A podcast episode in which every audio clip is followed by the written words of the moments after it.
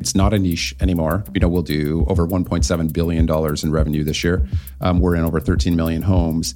And, you know, we took on those traditional audio manufacturers in the early days from the software side, and they've all tried to respond, whether it be Bose or Sony or LG or Samsung or any of those players. And none of them have been able to respond with a product and experience that is as good as Sonos because they don't have that expertise in software.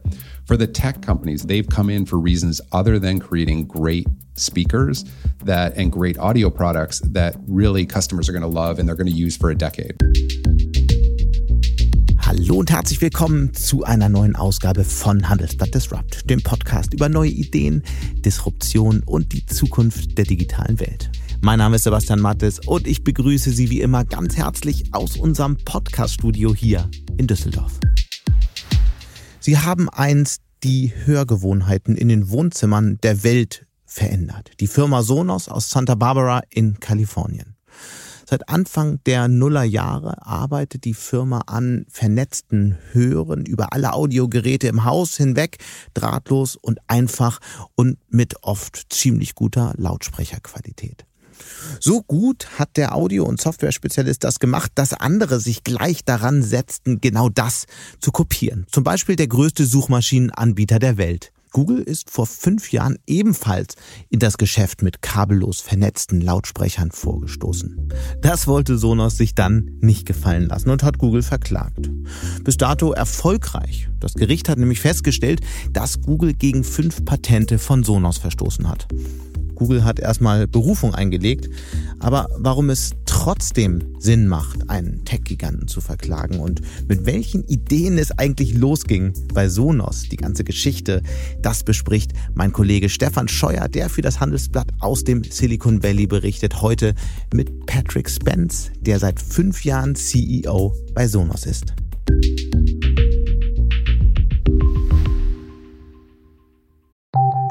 Nach einer kurzen Unterbrechung geht es gleich weiter. Bleiben Sie dran. ServiceNow unterstützt Ihre Business-Transformation mit der KI-Plattform. Alle reden über KI, aber die KI ist nur so leistungsfähig wie die Plattform, auf der sie aufbaut. Lassen Sie die KI arbeiten, für alle. Beseitigen Sie Reibung und Frustration Ihrer Mitarbeiter und nutzen Sie das volle Potenzial Ihrer Entwickler. Mit intelligenten Tools für Ihren Service, um Kunden zu begeistern. All das auf einer einzigen Plattform. Deshalb funktioniert die Welt mit ServiceNow. Mehr auf servicenow.de/slash AI for People. Und damit kommen wir jetzt zu dem Gespräch von Stefan Scheuer mit Patrick Spence, dem CEO von Sonos. Viel Spaß. Hello, Patrick. Hello. Patrick, maybe you could take us a little bit through how you got interested in pursuing this path in the first place. You finished your degree with a business focus and then your first job, if I if I got it correctly, was already basically joining a company before they launched BlackBerry. So how did this came about? When I was in uh, university, I did an internship at IBM on the ThinkPad brand team, and what that really did was rekindle my love for technology. So uh, when I was in third grade. Uh, we were one of the lucky elementary schools in the small town in Canada that I lived that was given a Commodore PET computer. And because my math grades were good, I got to use that Commodore PET computer quite a bit. And uh, I got into programming. Um, my parents ended up getting us a Commodore 64 at home, which I did programming on and uh, got into the early bulletin boards and modems. And, and I kind of got into technology. I lost it a little bit, you know, in high school and then into early university, but I really rekindled that when I was in university and did this internship with IBM. And that made me really focused on um, how I could marry uh, technology and building a business uh, really together. And so there was this, I thought I would go back to IBM when I graduated and work there a couple of years and then probably start my own company. Um, but there was this opportunity to join this little uh, tech company in Canada called Research in Motion, RIM. And I got to see an early version of something that would ultimately become the BlackBerry and I saw it and and I really believed in the vision of computing coming together with wireless and connecting to the internet. And that really was the story and that was kind of the bet that I made. Uh, and I met the uh, two co-CEOs, founders, uh, and it was an incredible group of people. And so I really believed in the mission of the company, Um, the people were amazing, and I saw an opportunity to kind of leap ahead in my career and you know skip working at the big company and jump right into the fray of a startup at that particular point in time. And uh, so that got me started uh, in this journey. And uh, 24 years later, here I am. So, um, looking at this decision at the time, I mean, Research in Motion only had 150 employees. You could have just followed the path toward, towards IBM. I mean, with a with a degree in business administration from uh, what was it, the University of Western Ontario, that would have been easy. So why go for a 150 employee startup? It, it was definitely the unconventional path. All of my classmates um, had never heard of the company, and most of them were going to companies you'd heard of, whether it was IBM or Procter and Gamble or Goldman Sachs or McKinsey. And I really felt like my passion was around technology and building products, and that really got me excited. And and I thought there was something special in in this area of of melding internet, uh, computing, and wireless. And I thought there would be a big opportunity there. And, and I really felt like that was being true to who I was and what I kind of wanted to do and what I wanted to work on. Um, there's not a lot of companies that actually build physical products. And I felt that was a really important thing. Um, and so, yeah, and they offered me a great opportunity, you know, in a company like that to really get involved early, help shape um, what BlackBerry would become and uh, you know you when in a startup you get involved in a hundred different things instead of like one particular area that you might at a big company. And so this allowed me to really be able to learn a lot across the business um, and have kind of like a front row seat at building um, what turned out to be a global brand. The global brand that reached one of its height i looked it up in 2007 when the iphone was launched. Um, blackberry was actually the most sold uh, mobile phone worldwide which is absolutely incredible. Yes. Um, you were part of selling the devices um, ultimately all over the world. So how how did you came about that? So uh, I started actually in the product marketing team and and actually telling the story and, and helping define the the early days of the product and the offering. Um, and then there were some opportunities to start working with companies uh, and and work with BlackBerry and show them how BlackBerry could help save time. And so I started to get into that entire area. I took a departure, so I worked um, and really helped um, create our first big successful vertical, which was with banks and brokerages that were using BlackBerry because they could save time, and that was absolutely critical to their business. But then I took a bit of a departure and went and worked for our chief information officer to put an ERP system in place um, because I wanted to understand more of the company. Um, but then I, I uh, had the opportunity to go start our business in Asia Pacific as well, and really bring BlackBerry to uh, you know at that point six or seven different countries over there that didn't have BlackBerry. And what we did was really work with the local uh, telecom companies. So a great example is Telstra in Australia, and h- help use their sales force to introduce BlackBerry to companies because it was very company uh, oriented at that point. So we partnered with Vodafone in Europe, for instance, to bring BlackBerry to businesses, and and we were able to move quickly and grow and scale into a large organization. You know, when I left, there were 17,000 people. Um, we'd done $20 billion in revenue. There were 80 million daily active users uh, at that point of BlackBerry Messenger. And we did that with the help of all those telecom companies because they could really reach customers in a much faster way than we would have if we were building it all ourselves. So we really leveraged that infrastructure, those companies, to quickly, rapidly, you know, roll out around the world. Right. You were part of this roller coaster of the company going up, but then also the company going down. I mean, um, when you left, um, uh, BlackBerry was already in decline. Um, why? Why did BlackBerry suffer so much? Um, you know, I'm a big believer in a quote from Jim, Jim Collins, which is um, whether you prevail or fail is really more about what you do than what somebody does to you. Um, and you know, so a lot of people point at iPhone um, coming in as a disruptive force, and certainly was disruptive in the space, but you know, by that point, we had not moved our software to the point where we needed to in terms of um, apps. Like, yeah, everybody could see apps was coming, and that was going to be the future. But we also made some, you know, missteps. One of the things that we did was respond to the iPhone by building you know, a really competitive product. Verizon um, in the United States wrote us a big check and said, um, build a response to the iPhone, a touchscreen product. And we rushed that product out. Um, and we really overnight, you know, uh, gave up a lot of the goodwill that we generated over the last decade because we didn't develop a product that really lived up to the promise of BlackBerry. Um, we also really had lost sight of who our customer was and who we were trying to serve. So instead of introducing the next best BlackBerry, we introduced you know a response to a competitive product, and that that's never what you want to do. Um, and then finally, we had a real opportunity with BlackBerry Messenger at 80 million daily active users to go cross-platform. We had it working on uh, iPhone, Android, on PCs, but it was a classic uh, innovator's dilemma situation where half of the organization didn't want to uh, risk the hardware sales that happened to go and explore, you know, that business and build, you know, really what would have been a much bigger business than WhatsApp at that time.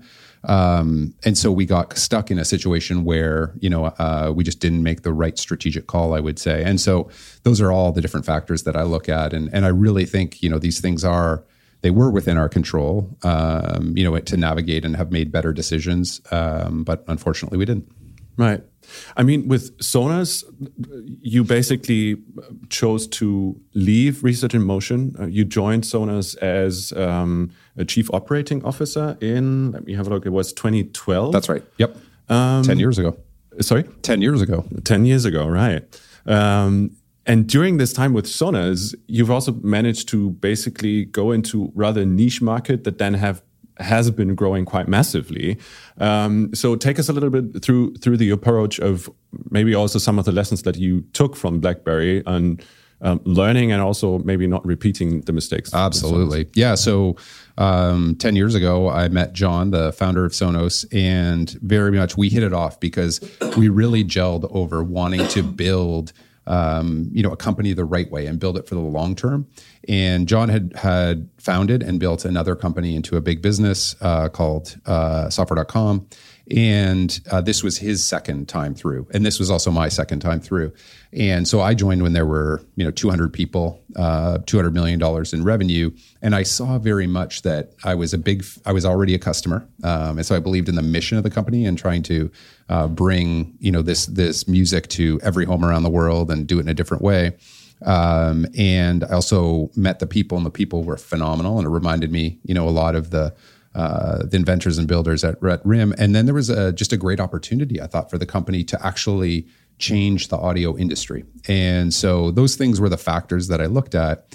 And certainly, like I felt like this is a place that I could apply everything I'd learned at BlackBerry and do a little differently. And so, a great example of that would be the IKEA partnership, for instance. So that was something that we were trying because I always want to make sure that we are looking at you know what the future might hold for Sonos, right? And and Sonos is really the story of software eating audio. If you think about the Marc Andreessen quote of software eating the world, Sonos is absolutely the story of software eating audio. Maybe maybe let's take the audience a little bit uh, one step back because. Um, there was an audio industry where you already yes. had established players that had great audio quality, yep.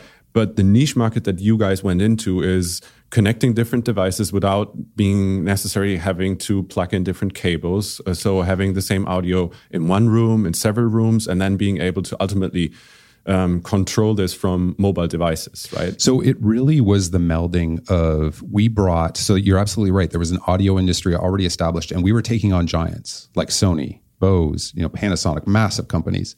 And what we did, you know, similar to how at BlackBerry we brought the worlds of computing, internet, um, and wireless together. At Sonos, we brought computing. So really, our speakers are computers. Um, we brought as well wireless, you know, into the mix. So we were the first with Wi-Fi and, and connecting it together in that way. And then as well, cloud connection. So we connect you directly to the cloud, directly to you know, at the the original time iTunes, but now to Spotify or any of music services that are out there. And so we really actually invented the whole category and disrupted the traditional audio space by by melding those technologies together to create something which was super simple for customers. You you, you know you could play um, a song in any room of your house or all the rooms in, in your house easily, like you said, from your uh, originally a dedicated controller and then eventually a mobile phone. And so we brought all of those things together to make music really easy for people and be connected to the cloud. And so there were a whole bunch of tailwinds that were happening that we've ridden to the growth that we have today and have invented this category, which we knew would become much, much bigger. So everybody in audio tries to copy it. The internet tech giants have jumped in.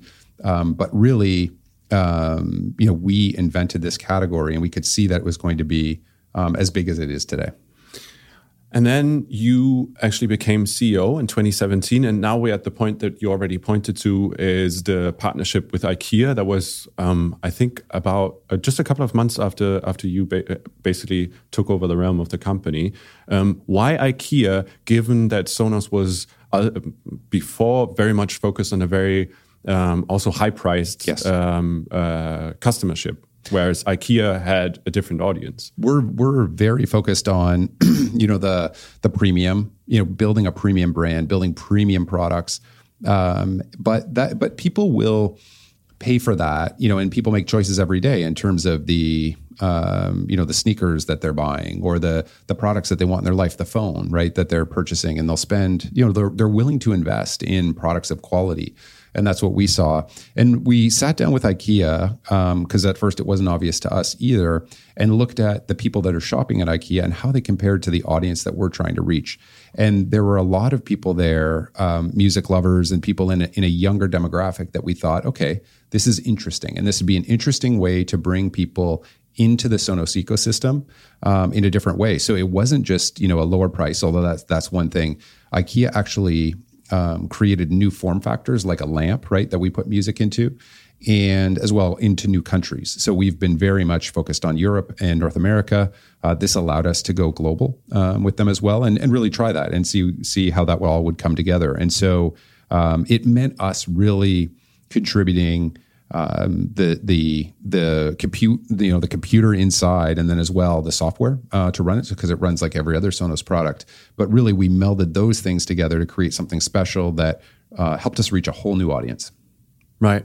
You mentioned in the beginning that you were not the only company interested in merging software with um, audio. Um, there had been other players entering the market, but um, uh, namely Google was the one to to really push in this market in 2020 while you also pursued a legal case against them. Um, so why did you take on Google? I mean, so we yeah. So let, us go. Let, let's go back in time. So when we invented this category back in 2005, right? Um, nobody else had taken software, computing, and wireless and melded it all together to develop to to basically deliver the amazing experience you have today with Sonos every player in traditional audio has tried to copy what we did, but they weren't born of software. Um, you know, they two thirds of our engineering team is software. It's the magic of Sonos. Um, you know, along came um, Google, Amazon, Apple in 20, you know, 15, 16 in terms of those times. Um, and so it validated the fact that we had chosen a market that is very big because now all the tech giants are jumping in. But they were jumping in not to create amazing products that give customers the kind of music experience that we have today. They were, you know, they're jumping in because they had strategic reasons, you know, Google, for instance, to try and make sure that if voice was going to be the next big dimension of search, they were there and didn't lose their monopoly in desktop and mobile search, right? Amazon, so that they could make sure that they're being able to serve, you know, customers that are shopping, right, and, and with voice and some of those things. And so, um, so um, they obviously, as these companies have come in, have um, some of them have copied what we did, um, and you know that is uh, not right. And so we've we you know we actually engaged in a conversation with Google and said we're uh, we're open to licensing you. You know the technology. Um, you can pay us because we invented this, and you're copying what we do. And um, they didn't take that seriously, so we had to um, take them to court. And so we've done that. Um, we've been successful in uh, pretty much every uh, action that we've had around the world. Um, we had a five for five win at the International uh, Trade Commission, which is pretty unprecedented and uh, you know we continue to pursue that. We have uh, two trials underway that'll happen next year, um, and continue to work our way through the courts to um, make sure that we protect everything that we've invented. In the US, you even um, uh, got a decision by, by the FTC to block imports of uh, projects that were using, I think, it was five um, Sonos patents. Correct. So that Google wasn't actually able to sell um, those speakers here um, in the US market. This from an outside perspective also deteriorated your relationship with google right? Um, they recently um, said they would be launching um, a whole range of countersuits on uh, other topics How is this going to play out? I mean, are you going to spend your time in courts now? No, we have we have a great team, a small team that's very focused and has already shown um, to be very successful. You know, against one of the biggest companies in the world, um, and uh, so they they have tried to you know retaliate in terms of trying to find patents that. Um, we violate, and we don't believe that we violate any of those. But certainly, they're trying to, uh, you know, take some attention and some focus away. But we from the beginning um, we have kept a very small team that's focused on this and the vast vast majority of the company and the vast vast majority of my time is spent trying to innovate and build new products and attract new homes. And so the other thing that you will notice even though all these tech giants have jumped into our space is we continue to grow. Um, and over that period we've grown our revenue um, we've become profitable. Um, so we've built a strong sustainable business um, over that period of time and are well positioned to both uh, stand up for what we've invented and as well continue to innovate, introduce new products like we did last week with the Sub Mini, and uh, continue to add more new homes because we think we're still early days in terms of the number of homes that we can bring Sonos to. So there are already a couple of routes that you have been taken to enlarge the product portfolio that you have launching different speakers, as you just mentioned. Uh, but you've also gone into the market of having more software come in. For example, with um, voice, how mm-hmm. would you say? Uh, yeah, Sonos voice control. Yeah, Sonos yeah. voice control. Yeah. So we've, you know, it's been a, a long journey. We've been at this for a while. So we started in a category called components, which powers other people's speakers, and you know, so in ceiling speakers or you know Bang & Olufsen or other speakers that you connect to. That's where we started. Then we moved into speakers ourselves, right? And so we took the brains and the component and all that computing and put it inside uh, you know the best speakers in the world for their price point, right? Um, then we expanded into home theater, so soundbars and subwoofers and some of those products. And then recently, we've also expanded into portables. So with the Move and Roam, we're in another new category now. And so we're methodically, you know, going through and expanding the range of products. Um, and as we do that, we're attracting more customers and we're also increasing the number of products per home, which is very important. So we're creating homes that have a lot of Sonos products. We we have an experience in our app, and then as well, we've augmented that with Sonos Voice Control, um, a new innovation um, through an acquisition we made a few years ago, where we have um, a very very focused voice um, assistant. It's focused on uh, music, and it is the fastest voice assistant out there, and it's also the most private. So we do not take your data into the cloud. Um, we decided to approach this very differently than those companies that are playing in voice to collect data uh, and try to monetize that data. And we think customers will, will appreciate that. But help me better understand of where this niche then stays for you. You said you were the ones combining software with traditional um, uh, audio devices. Yeah. But now you have uh, the audio manufacturers, the traditional ones, catching up. Uh, we have the ones like uh, the, the, big names that we already talked about, Bose, Sony. We also have quite a few names in Germany and in Europe. Sennheiser, Teufel, and others. So they are expanding in this in this field. And on the other hand, you have traditional software companies that are also going in that direction. We have Apple with AirPlay. Uh, Google also has not been silent in this industry. They're they're also pushing. So from two sides, um, your competitors are trying to squeeze into your market. So where is your position in the long run? So uh, so it's it's not a niche anymore. You know, we'll do over 1.7 billion dollars in revenue this year. Um, we're in over 13 million homes, and you know we took on those traditional auto, auto audio manufacturers in the early days. Um, from the software side, and they've all tried to respond, whether it be Bose or Sony or LG or Samsung or any of those players. And none of them have been able to respond with a um, product and experience that is as good as Sonos because they don't have that expertise in software.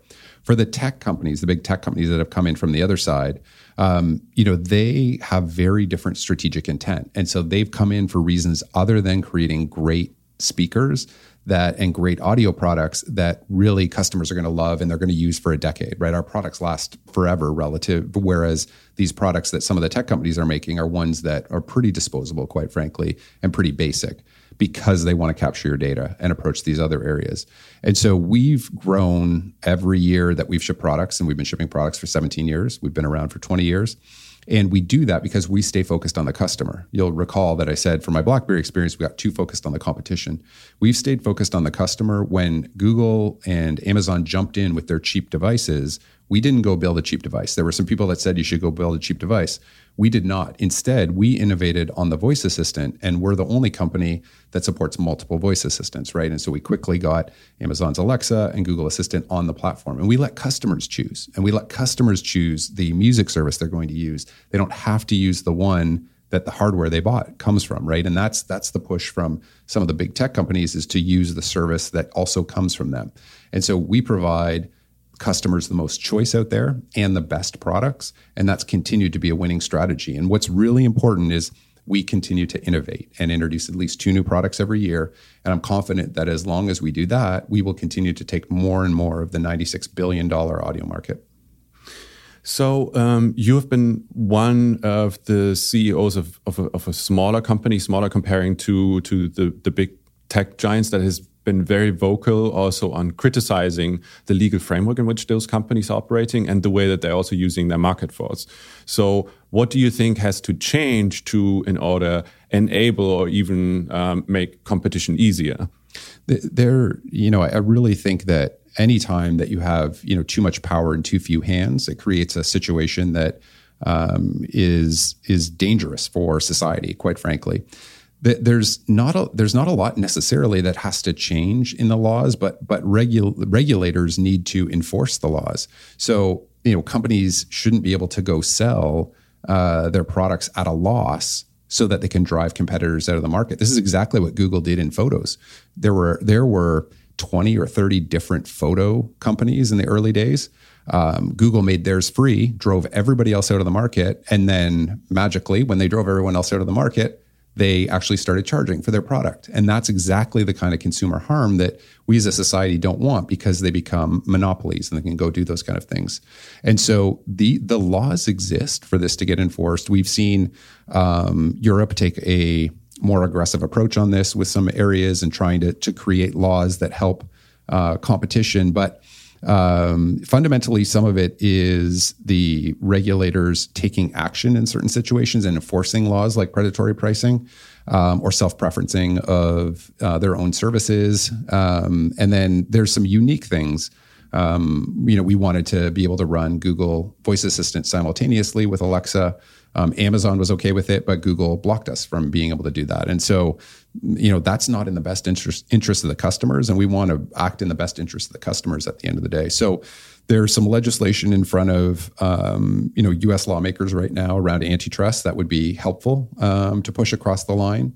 Um, and then you know regulators like the FTC and DOJ, you know, need to enforce the laws that are on the books and make sure that we don't end up all you know working from and buying from one big company. Right. Especially mentioning Europe, the pieces of legislation that are now being pushed through are massive. Um, especially the Digital Markets Act um, is probably going to uh, uh, label companies such as Google or uh, Apple as gatekeepers, which comes with a whole variety of other requirements that those companies will be facing. So, um, looking at the audio world in specific, um, do you think there will be new opportunities? How are you looking at how the European market is going to change? Do you sp see specific chances that would emerge from those new legal uh, uh, frameworks? Absolutely. We, the opportunity to be able to offer all of these services, make sure they're accessible to all the players, that that is a necessary condition for you know continued innovation and disruption and all the things that we need. And so that should create the conditions where we can offer, you know, multiple voice assistants simultaneously and not be blocked, you know, because somebody chooses to block it.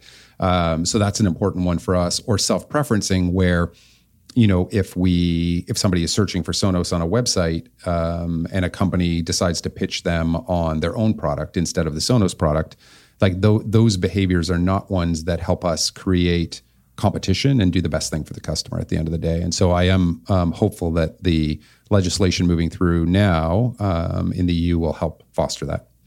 A lot of the things that you mentioned are rather looking at Google, but um, the Apple ecosystem is much more sealed off than the Google one is. So, how do you perceive the um, the the Apple ecosystem and how this might potentially change with the Digital Markets Act? Well, I think um, you know, and, and this gets a little bit outside of where I play, but from my perspective, I think from what I've seen, um, a lot of the Apple questions relate to the App Store. Right, and things there. And so we don't sell an app. We have an app, obviously, that we offer for free. Um, but certainly, I think um, the ramifications of uh, the Digital Markets Act in Europe or some of the legislation in the U.S. will be aimed at Apple's, uh, you know, monopoly on the App Store for sure. Uh, what I what I was rather thinking of is if you want to control several audio devices with your Apple device, the easiest way to do it um, is through Apple AirPlay. Mm-hmm. And you guys are offering alternatives. So yep. do other competitors. Is that something that you are concretely looking into that you could use the legal frameworks created by the DMA to force Apple to open it at least. Well, good news.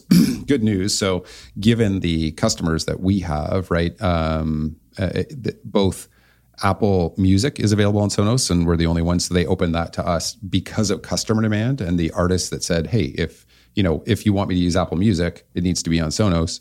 Um, and then as well with AirPlay, um, Apple has opened that up to Sonos. So we you can use your iPhone to connect to Sonos via AirPlay as well. But if I get it correctly, you have to pay royalties to Apple to be allowed to use it, correct? Um, there's some technology and things that happen, you know, behind the scenes. Um, but yeah, I mean, the, but I don't think, you know, I don't think that royalties necessarily are a bad thing for people that invent certain technologies. And you know, there's also relationships between companies. Um, you know, if there's certain things that a, one company offers another, you know, and opens these things up, those are kind of natural relationships where um, you know the partnership becomes stronger. Right. Uh, so, looking at the future of the business for you guys, um, there has been a lot of talk of new device categories. You filed a patent that looks very much like a headphone, but you haven't launched a headphone yet. So, is there a Sonos headphone coming? And if yes, when? We um, so uh, you know we kind of have a two pronged approach. One is to continue to raise the bar in the categories that we're in today. So you know whether it's components or speakers or home theater or portables. Um, like we did last week with the Sub Mini. Then there's new categories out there that um, you know are huge opportunities for us. Um, but we uh, need to be careful. Um, we don't reveal our future roadmap because obviously competitors are paying attention to those kind of things. But um, you know, I've often shared that we are working on more things now um, than we ever have, and and we see a lot of opportunity. Uh, to really use our software first approach to go and take more of that $96 billion audio market. So stay tuned for more. Um, and looking at your current business, um, for quite a while, you as well as um, analysts had been quite confident that you would not be hit as hard by the recession as other companies have, as you're targeting a very um, well off uh, customership. Yep. Your products are damn expensive, so not everybody's going to buy them. But what we've also seen, especially during the last quarter, is that also you are feeling um, the recession and um, uh, customers making different choices. So, how hard is it going to be for you guys? So, um, you can get started with Sonos for $169. So, it's well within the range for most people. But the yeah, what we saw in June was kind of like a, a two pronged issue. One is uh, consumer demand started to slow down. So so we actually in April and May were right on exactly where we'd expected to be, and we see uh, registrations every single day. So the minute somebody f- turns on their Sonos, we actually see that they've done that. April and May, right on plan, and then in June we saw a drop off. We launched a new product. We didn't see the demand materialize in the way you would have expected. And then the second thing that happened was um, a lot of retailers got cold feet on orders because they started to see customers pulling back as well. And so there was a marked change in June. Um, we also said when we came out and gave our earnings that um, we had assumed in this quarter that we're in right now that it would um, stabilize to slightly soften. And two weeks ago, we came out and affirmed that. So um, we said we are on track for what we had said at that point. So we have seen it stabilize. Um, to some degree in terms of where it is right now. Now, given that we, you know, we saw um, a change in that behavior in June, I want to be careful about how we think about the future. So I think the name of the game right now is adaptability and just paying attention to what's happening out there and then adapting as necessary. Um, we have a strong balance sheet. We're profitable. Um, we've got an exciting roadmap. So um, we feel pretty good about where we are for the long term. And I'm confident that we can navigate the ups and downs of the short term and whatever happens in the economy. Um, so it, it appears that it'll be you know a little bumpy for a while in the economy, and we just have to be um, adaptable and be able to you know make sure that we're making the right investments, staying on track for our long term roadmap, um, and remaining profitable. Could you specify that a little bit further? How bumpy is it going to be? Like, what is your assessment on what you if, guys? If I knew that, I'd be an, I'd be an economist. So um, I think okay, but you give a forecast on how um, your stockholders as well as analysts are looking at the company. You lowered this forecast. Now you said your lower forecast is probably going to hold, so it's not getting worse, but it's also not getting better. So we are in a pretty difficult situation, are we? We're de- we definitely see macroeconomic headwinds right now but I think we also have to be we also have to be mindful that we you know that that people have been calling you know for recession. Some people are seeing challenges, some are not. Um, we've seen some green shoots this week with uh, more affluent consumers, to your point, and when they're buying. So Ralph Lauren came out and said they're seeing strength. Um, Coty came out and said the same thing. And so there's it's complicated right now in terms of the situation. I think um, we are for the first time in three years in a decent inventory position heading into the holiday period. We've been, you know, trying to catch up on demand for the last couple of years. And so we will actually be there for the consumer. And what we just need to see is does the consumer come out in the holiday period and actually buy products? And that's not within our control. I think in these situations, it's really our job to make sure that we're focused on what we can control. Um, and what we can control is making sure we have great products out there, they're ranged well, we're telling our story through advertising and brand activities. Um, and so that's where we're focused right now. This, this is then the second level, right? Uh, you're talking about the inventory. During the COVID times, there had been a lot of hiccups, not only for you, but almost for every company that is not producing right next to their headquarter. Yeah. So, um, how have you um, how have you adjusted your supply chains during the COVID situation, and how are you looking at the years to come? So we started um, just a little bit before um, you know the pandemic. We had started to diversify our supply chain into more countries. Um, so we had originally just been in China. Now we're in China, Malaysia, Vietnam as well. So that helps us in terms of some resilience. The other thing that we did through the pandemic that we hadn't done before to this level is we had a team that actually would work on changing the computer board inside each speaker to uh, be able to sh- like get the components that are out there and create the product and make sure that it was still going to live up to the experience. And so you know, we ended up in a situation where usually we would have two boards for each speaker, and and in some cases we had seven different boards just because we had to pull different um, components together and try to put them together a bit like a puzzle. And so the team did an incredible job adapting on that front. But we also had to pay for things like air freight. We had to pay and buy certain components that were short in the what's called the spot market, and so you end up paying a lot more than you would um, in your typical course of business. And so we, you know, we felt the effects of that into our business as well um, it was a really, um, you know, a really intense period. I think our team did an incredible job. Now we're seeing all those things, you know, kind of come the other way, right, and start to come off. And so I do think, you know, it was a very rapid and expensive, um, tight, you know, kind of supply shock. And now I see it coming off the other way. And so what what we'll be watching is does it come back down to kind of the prices and the availability and all those things that that were there you know pre-pandemic? What does that swing really look like? But i am i am optimistic that we're seeing like a lot more components become available um, and then we're also seeing prices. Nach einer kurzen unterbrechung geht es gleich weiter. Bleiben sie dran. Sie leben Fairness, Kultur und Werte? Zeigen Sie Ihr Engagement als Arbeitgeber und werden Sie Teil der Fair Company Initiative. Mit der Fair Company Initiative zeichnet das Handelsblatt Unternehmen aus, die insbesondere Berufseinsteigern und Young Professionals ein faires, attraktives Arbeitsumfeld bieten. Zu den entscheidenden Werten gehören unter anderem das Engagement für Mitarbeitende, Diversity und Chancengleichheit, Nachhaltigkeit und gesellschaftliche Verantwortung. Erfahren Sie jetzt mehr unter faircompany.de. So that's a good thing as we think about the longer term. So you said uh, you said that you changed uh, your supply chain. You're now not solely relying on China, but Correct. could you uh, could you refer us to a couple of numbers, like how many of the components or of, of the products is still being manufactured in China, or where parts of it are still manufactured in China, and how much uh, is coming from uh, other markets? So, um, you know, for the last 40 years, right, there's been a general migration of the supply chain into China. Um, we have hundreds of components that we purchase and put into our products, uh, and many of those are only available in China. So our manufacturing, we have um, diversified from China, and we have multiple um, manufacturing locations in China.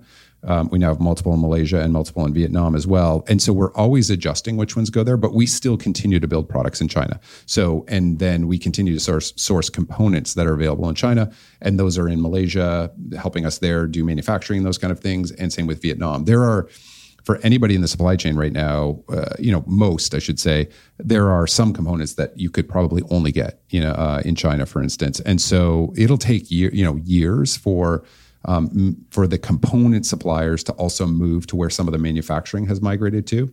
And so we've seen that with some of the key suppliers starting to have locations in Malaysia or Vietnam as well, so they can source um, right next door to the manufacturing plant and that kind of thing.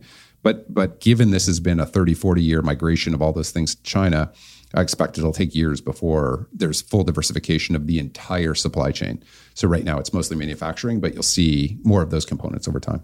Could you give us a number? How reliant are you still on China? Um, you know, it, it, just varies depending on the product that we have. So we still manufacture, um, you know, all of our products. We'll do some manufacturing them in China. Um, so it, you know, um, so yeah, I'm not going to give you a number, but um, you know, ultimately, um, we will build in all three of those countries and maybe more into the future as well.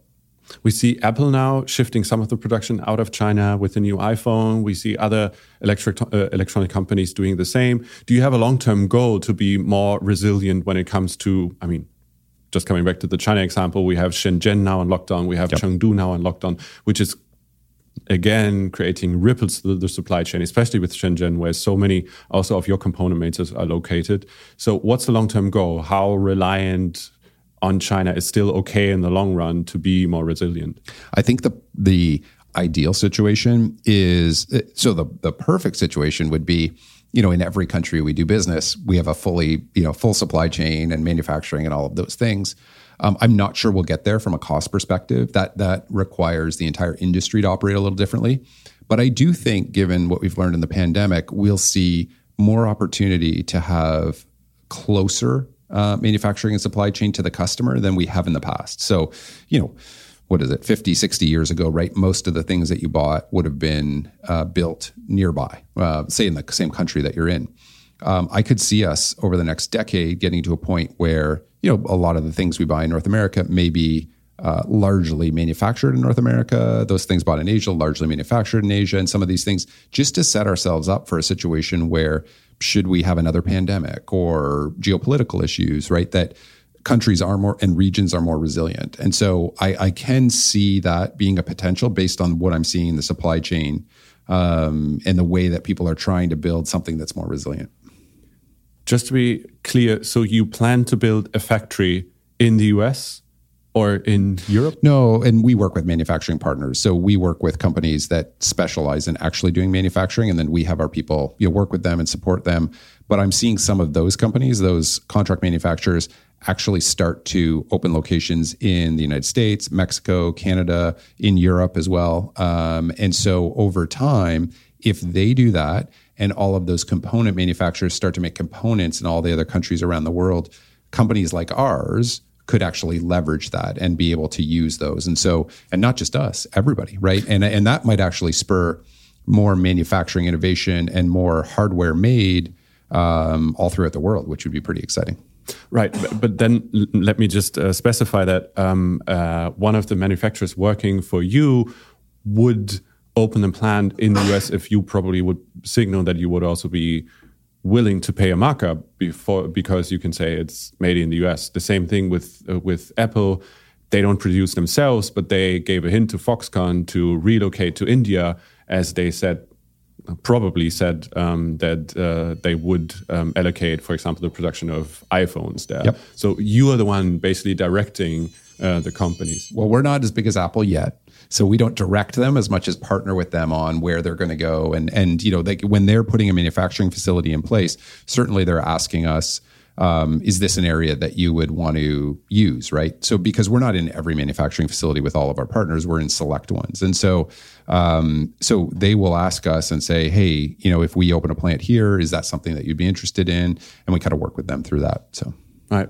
Um, the question with China is also interesting from this geopolitical mm-hmm. point of view, as there are we've seen it with Russia, but uh, now China is also one of the the, comp- the, the, the countries that um, is facing increasing scrutiny from uh, the United States, but also in Europe. So, how do you see that play out in the long run, also for you as a US based company? Yeah, I think um, I certainly hope that. So I've had a chance to work, you know, across dozens of companies at this point. Um, you know, we we took BlackBerry from the small town in Canada and into 162 countries. Um, I've traveled to a lot. I've been in China. We have people in China. We have people all over the world. We did a BlackBerry too we're much more similar than we are different. Um, everybody's, you know, just trying to build a good life, have a family, all of these things. I'm, I'm an optimist, so I, w- I believe that over time there'll be more recognition of that, and countries will, um, you know, probably look more for how they work together in the common good. So I expect that yes, there will always be like geopolitical issues between countries and challenges like that. That's why, you know, supply chain resilience, I think, helps us just for health epidemics as well, geopolitical issues. But fundamentally, like the world is getting smaller and will continue to and and it should because we're all you know just trying to you know build businesses and lives and families and all the things that we do and so um, you know there'll be the ups and downs geopolitically but in the end i think um, we'll continue to work um, together and the world will get smaller. Okay. Uh, just bef before we end the interview, there is one topic that I'd be pretty interested in. You are, to some extent, also a scout for new technology all over the world. So, what is the most interesting piece of technology that you have looked at recently and you said, hmm. "Oh, wow, this is this is actually pretty cool"? You know, I've been doing a lot of wearable um, tech lately. So, an Oura Ring. Um, I've used the Whoop band as well. Um, one of our board members, Tom Conrad, is CEO of a company called Zero that does like health tracking and intermittent fasting, fasting tracking. And so I think that's an interesting area in terms of wearables and health um, is a pretty interesting space. Um, I've invested in a drone company um, as well. Um, and so that's kind of interesting. Um, a robotic food company. So robots are a big area. Um, and wait, robot, robot food? Yeah, meaning so like I have a robot preparing food for me. Yeah, and, and, so it you know you start with like certain um, easier foods like uh, smoothies. Um, or ice cream and some of these things, but in, over the long term, you could see that the robots could actually um, and we've seen this. There was a startup that did pizza, and there's a variety of different ones like that. So robots will play. And look, like the the the biggest robot that we all have in our house is a dishwasher. Like it is a robot in a way, right? So um, I think those are kind of vectors that I'm looking at, and I'm always trying to support any founders in the hardware space because there are fewer and fewer of us, quite frankly. Um, now working on hardware and actually building physical uh, items. So I like to support as many as possible. Yeah, let's see what is going to hit the market in the years to come. Yeah. Patrick, thank you so much for the time. Thanks, Stefan. Und damit sind wir auch schon wieder am Ende von Handelsblatt Disrupt. Wie immer freue ich mich über Kommentare in der Handelsblatt Disrupt LinkedIn-Gruppe oder senden Sie mir gerne eine Mail. Die Details finden Sie in den Show Notes. Dank an dieser Stelle auch für die Unterstützung von Max Flor und Regina Körner und Migo Fecke von professionalpodcast.com, dem Dienstleister für Strategieberatung und Podcastproduktion. Wenn Sie grundsätzlich immer auf dem Laufenden sein wollen, dann testen Sie doch gern unser exklusives Abo-Angebot für Sie als Handelsblatt Disrupt Hörerin oder Hörer. Damit lesen Sie nicht nur alle aktuellen Artikel und haben Zugang zu unserem Archiv, Sie können natürlich auch alle Podcasts hören. Schauen Sie doch einfach mal nach unter www.handelsblatt.com/mehrwirtschaft. slash Die Details auch dazu finden Sie natürlich in den Show Notes.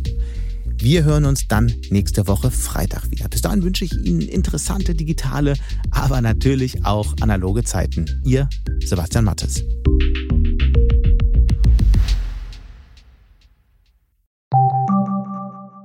Eine Weltreise starten, ihr Hobby ausleben, finanzielle Unabhängigkeit muss kein Traum bleiben. In der neuen Vivo Coach Masterclass erfahren Sie, wie Sie das Vermögen dafür aufbauen und es einsetzen. Kurzweilige Videos, spannende Inhalte, konkret umsetzbare Empfehlungen. Entdecken Sie das neue kostenlose Video-Learning-Format exklusiv für Abonnentinnen und Abonnenten der Wirtschaftswoche. Jetzt unter vivo.de slash coach slash masterclass. Vivo Coach. Wissen, das sich auszahlt.